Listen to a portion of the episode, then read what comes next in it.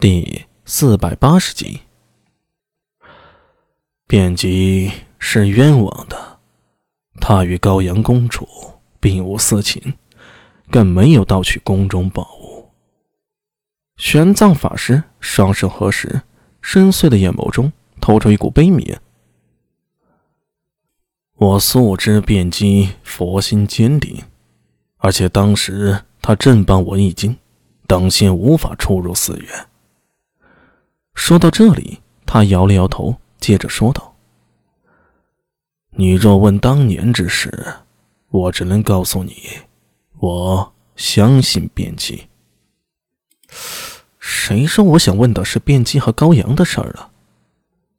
苏大为在心中苦笑。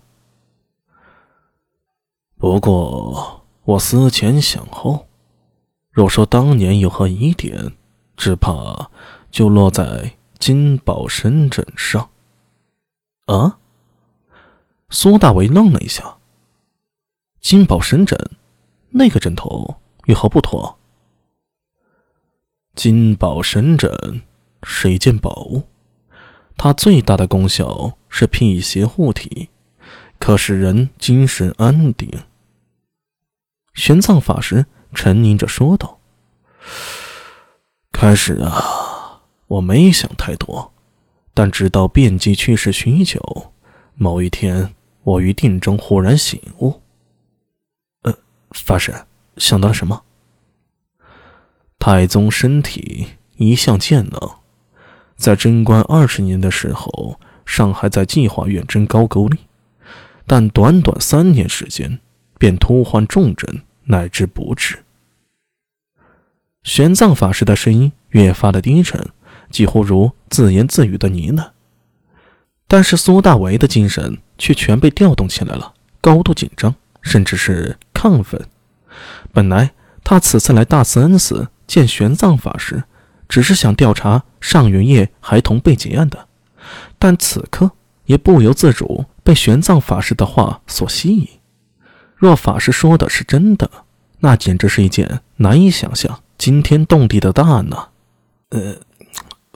法师，苏大为舔了舔唇，感觉喉头一阵紧缩。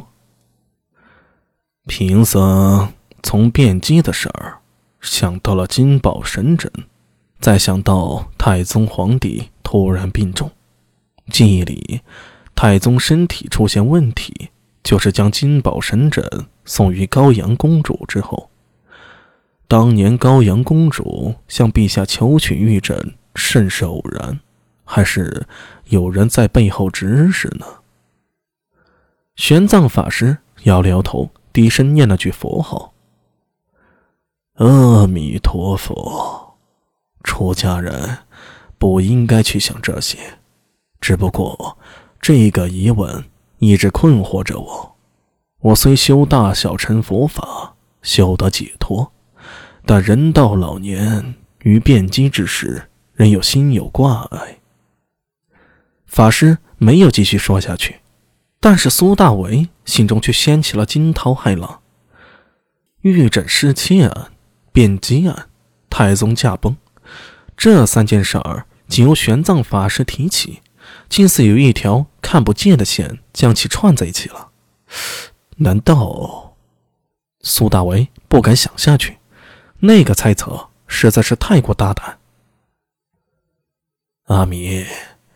如果你想查此案，贫僧觉得还是就此放下吧。玄奘轻轻的拨动念珠，遍机已死，那或许就是他的缘法。